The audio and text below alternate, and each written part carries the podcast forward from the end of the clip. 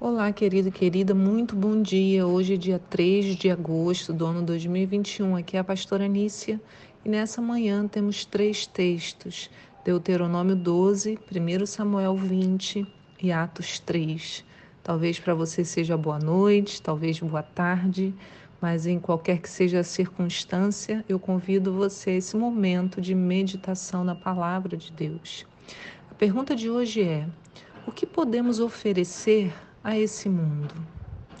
O que podemos, eu e você, oferecer a esse mundo?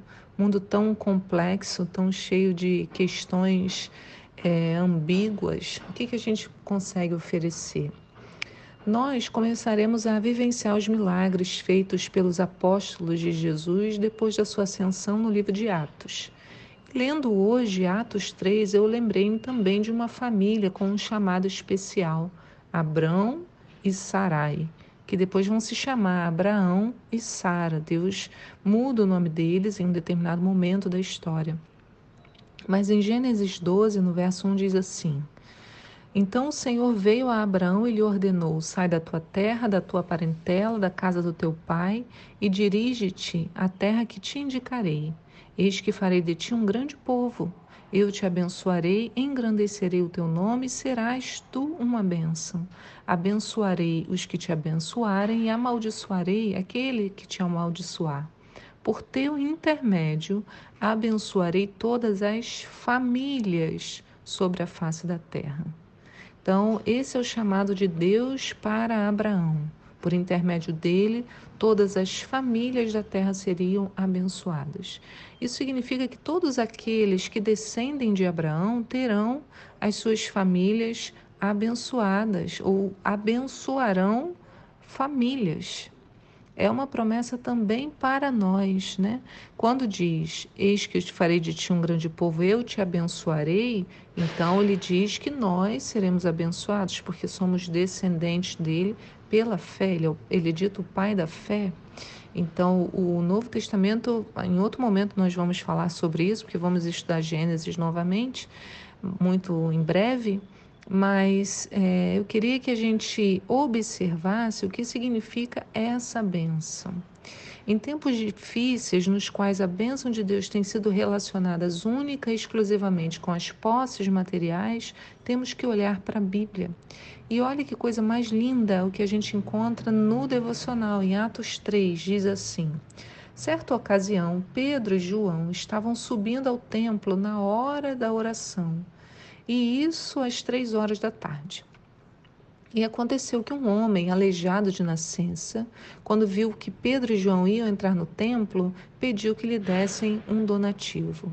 Fixando nele o olhar, Pedro, em companhia de João, disse: Olha para nós. E o homem olhou para eles com atenção, na expectativa de receber deles alguma ajuda. Então afirmou-lhe Pedro: Aí eu te chamo a atenção, né? Presta muita atenção no que Pedro disse para esse homem. Pedro responde. Então Pedro fala, né? Olhe para mim. E aí o homem olhou com atenção, esperando receber o dinheiro.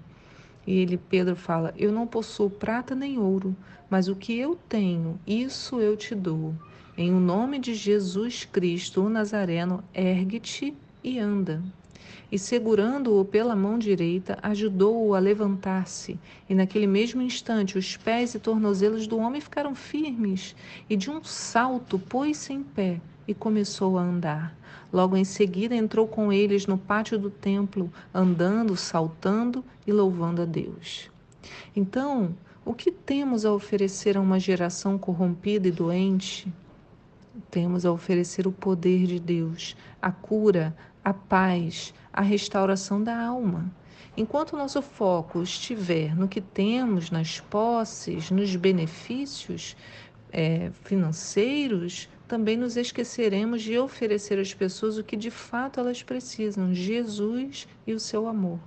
Que nós possamos declarar, como Pedro, pela fé em o nome de Jesus, o nome curou esse homem, que aqui vedes bem e o conheceis. Sim, a fé que vem por meio de Jesus deu a este, Pedro testemunhando agora, saúde perfeita, como todos podem observar. Então, não foi apenas a cura aquele homem, mas um testemunho para todos que estavam ali. Então, a resposta à nossa pergunta é sim. Eu e você temos muito a oferecer no dia de hoje. Temos muito, não, temos tudo. Tudo que alguém precisa para ser feliz, saudável e inteiro está em nós. Não por nós, mas através de Jesus.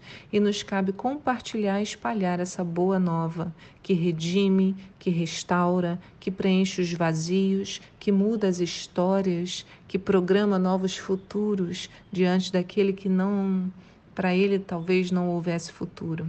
O Senhor limpa o interior, tornando tudo novo.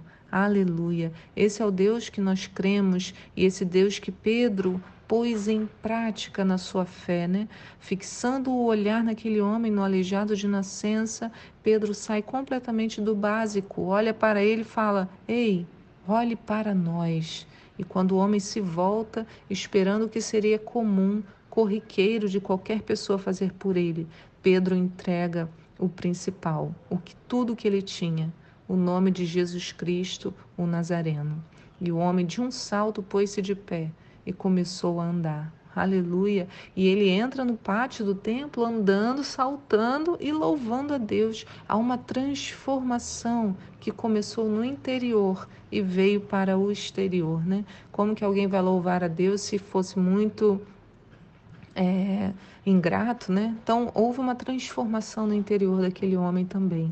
Cura, paz, restauração da alma, tudo que nós temos a oferecer hoje a uma geração que está adoecida. Que o Senhor abençoe seu dia, que essa palavra também sirva de cura para o seu coração, assim como serve de cura ao meu. Todos os dias nós nos encontramos aqui para meditar nessa palavra. Fique com Deus. A paz do Senhor. Tchau.